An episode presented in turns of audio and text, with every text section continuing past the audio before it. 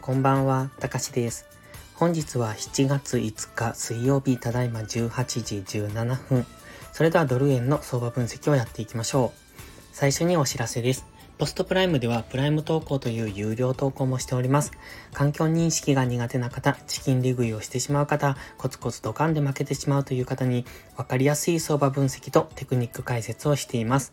毎日投稿してますので、ご興味のある方はまずは2週間の無料期間からお試しください。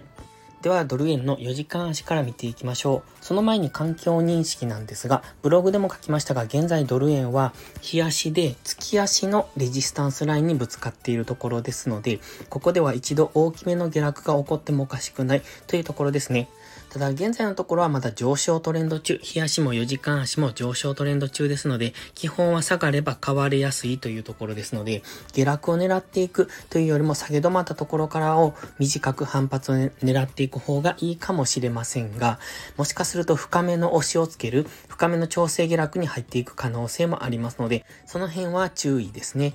現在は、えっ、と、この4時間足の画像に載っているオレンジのトレンドライン、そこを目指して下落、えー、もしくは日柄調整を行っている途中と考えております。ですので、このオレンジのトレンドラインに接触するぐらいまで下落してくるのか、横横の動きで日柄調整を行ってオレンジのトレンドラインに接触してくるのかっていうところですね。先ほどから円高気味に動いておりますので、もしかするとこのトレンドラインを目指して値幅調整をしてくる可能性があります。そうすると現在ですと143円ぐらいまでの下落。つまり、フィボナッチリトレースメントの38.2%というオレンジの点線ですね。ちょっと濃いめのオレンジの点線があるんですが、そのあたりまで下落するかもしれません。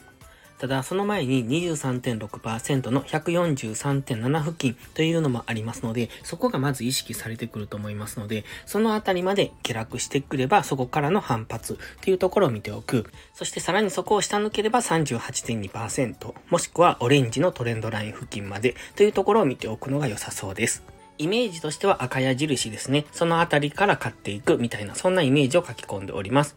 今4時間足のストキャスティックスは、えー、まだ下落の途中ですので、もしかするとこれが下落しきるくらいまでは、あのー、下落方向への圧力がかかりやすいかもしれませんので、そう考えるとまだしばらくは待ちの時間、もしかすると今日1日っていうのは待ちのタイミングになってくるのか、小さく戻り売りを狙っていくのかっていうそんなタイミングになってくると思います。